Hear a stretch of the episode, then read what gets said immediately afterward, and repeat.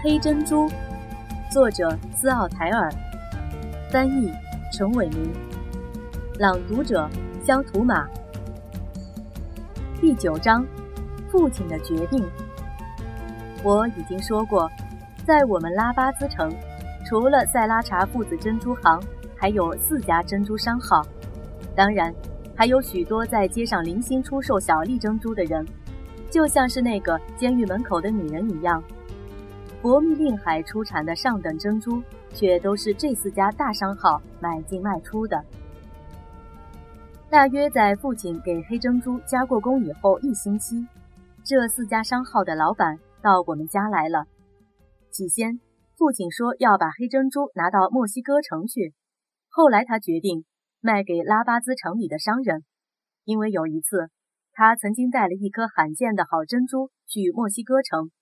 结果长途跋涉，却没赚到钱。那里的商人实在狡猾。这四家珍珠商没有一家能独资买下这颗珍珠，就是两三家合起来也不行。只有四家合资才能凑到我们要的数。刚过中午，他们就来了，都穿着顶好的黑外套，拿着天平和卡钳，钱装在一只鳄鱼皮皮包里。拉巴兹居民前几天的兴奋本来已经平息下去，这时珍珠商要到塞拉查家去买那颗名贵黑珍珠的消息一传开，又有一大群人跟着珍珠商到我家来，站在门口。我母亲和我两个姐姐也听到了黑珍珠的消息，从洛雷托赶回家来。这一来，院子里的喷泉喷水了，客厅里摆上了鲜花，连家具也擦得闪闪发亮。四个珍珠商一本正经，他们把他们的卡钳、烟瓶和棕色的鳄鱼皮包往客厅里的桌子上一放，然后坐下来，双臂交叉在胸前，一言不发。我父亲说话了：“先生们，看这只包的大小，恐怕装不下足够的钱来买这颗神珠。”一听这话，四个珍珠商就不高兴了。他们中间有个叫阿杜拉马丁的，长得又高又胖，身体像只木桶，一双手却又小又白。我听说这颗珍珠大小跟葡萄柚差不多。他说：“要真是这样，那我们的钱是足够了。您知道，先生，有些大珍珠是不太值钱的。这些大家伙寿命很短。”米高勒巴劳马利士说。他和马丁一样胖，还有一个油光光的秃顶，常常不到一年就完蛋，要不就是变黑了。小珍珠也有许多是这样。父亲说，巴老马利士先生上个月卖给我的那颗粉红色珍珠就是如此。巴老马利士先生耸了耸肩膀。在看神珠之前，父亲说，我想先把价钱告诉你们。两万比索，多我不要，少也不行。四个珍珠商皮笑肉不笑，互相交换了一下眼色。该付多少，他们心里早就有底。父亲走出房间，回来时手里拿着黑珍珠，黑珍珠包在一块白天鹅绒里。他把黑珍珠放在了四个珍珠商面前的一张桌子上。先生们。父亲把手一挥，揭去白天鹅绒，退后几步，好让他们全都看个清楚。请看，这就是神珠。这颗大珍珠积聚光线，使它们变得柔和的像一轮晕月。四个珍珠商没料到，神珠竟是这样的大，这样的美，一时看得目瞪口呆。后来，马丁先生开口了。我担心的正是这个，它不像一颗珍珠，倒像一颗葡萄柚。大倒是很大，巴劳马利士先生说。不过正是一颗短命的珍珠，这种珍珠很难脱手。一个还没有开过枪的珍珠商清了清嗓子说道：“不过尽管如此，我们还是愿意给个价钱。”其余的珍珠商都煞有介事的点了点头，一万比索。马丁说。巴劳马利士先生把珍珠抓在他那只又白又小的手里，横看竖看，看了好长时间后说：“我看这上面还有一个瑕疵，一万比索都嫌多。哪里有什么瑕疵？”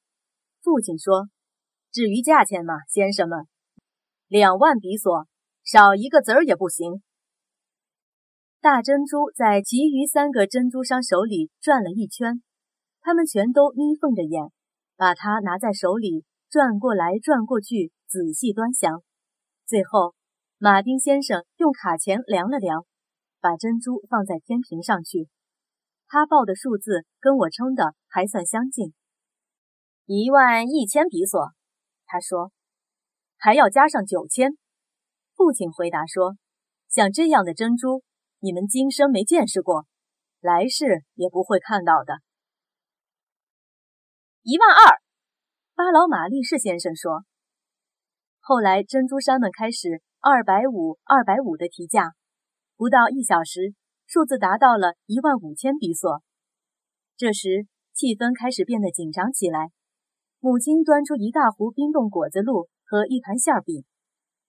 从我站的地方看过去，看得见母亲正在门厅里朝父亲做个手势。我知道。他是要父亲答应珍珠商们出的价钱。他在洛雷托看到过一辆红色马车，很漂亮。他一心想制上这么一辆，再配上四匹白马。他唯恐父亲不肯减价，希望成为泡影。马丁先生抹了抹嘴巴说：“一万五不能再加了。”父亲说：“要是这样的话，我只得把这颗大珍珠拿到墨西哥城去了。”在那儿，我可以卖双倍价钱，只要买主识货，讨价还价都用不着。巴老马利士先生把珍珠拿起又放下，他的小脑袋深陷在一圈圈肥脖子里，忽然像乌龟头一样向前一伸，看着我的父亲。父亲正在来回踱步。如果你还记得的话，巴劳马利士先生说。有一次，你曾经老远跑到墨西哥城去。你在那里发现了什么呢？你发现那里的商人开起价来不像我们拉巴兹人这么大方。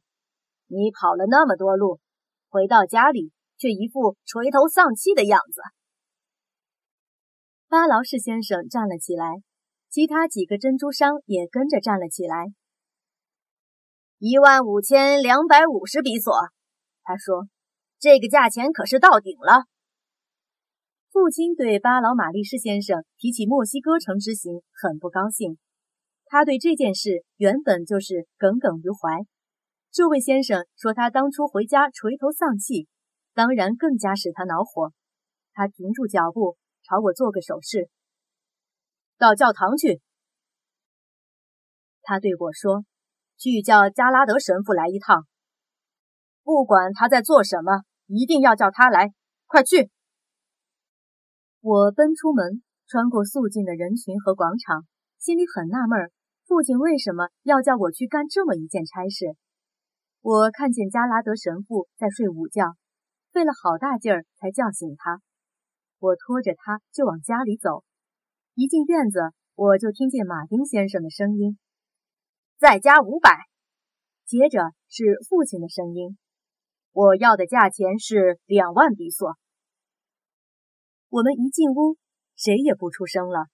四个珍珠商本来把头凑在一起，这时都抬起头来看着我们。巴老马利士先生手里捏着那颗珍珠，父亲大步走过去，从他手里接了过来，然后转身朝神父鞠了一躬。这是神珠，他说。我和我儿子把它交给您，请您献给我们尊敬的海上圣母玛利亚，让她拿在手里，把这颗珍珠永远保存起来。门厅里传出一声尖叫，我料想尖叫的人是我母亲，不过也可能是我姐姐，她也在梦想买下许多东西。四个珍珠商一声不响地收拾起他们的天平、卡钳和装满钱的皮包。戴上帽子走了，加拉德神父一时手足无措，接过黑珍珠时，让自己长袍的下摆绊了一下，说起话来也结结巴巴的。至于我呢，并不特别想要任何东西，所以我的目光一直注视着父亲，为他赢得了四个珍珠商感到骄傲。过了一会儿，加拉德神父才恢复正常，竭力使自己说话的语调平稳下来。我们要为这颗珍珠举行一次庆祝活动，他说，那将是拉巴兹有史以来最最盛大的活动。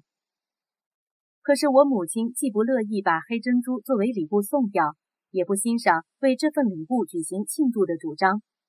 加拉德神父一走，他就眼泪汪汪，三步两步踏进客厅。好好一颗珍珠让你断送掉了，他抽抽噎噎地说。珍珠并没有断送，父亲说：“把它保存在教堂里，大家都能看到。你要看，也可以到教堂里去看。”我不想再看到它。母亲边哭边嚷道：“圣母有的是珍珠，你完全可以送他一颗小一点的。正因为他只有小的，我才给他一颗大的。”父亲说。母亲走到父亲面前，擦干眼泪。眼睛直勾勾地盯住了他。这不是理由，他说：“那几个珍珠商惹你发火了，你故意送掉他，想气气他们。”不，这是塞拉查父子珍珠行的一份厚礼。”父亲骄傲地说：“因为这是一颗全佛密令海从来没有看到过的大珍珠。上帝将永生永世保佑塞拉查父子珍珠行。”母亲没再多说。不过，加拉德神父举行庆祝仪式那天，他推说头痛，待在家里没有去参加。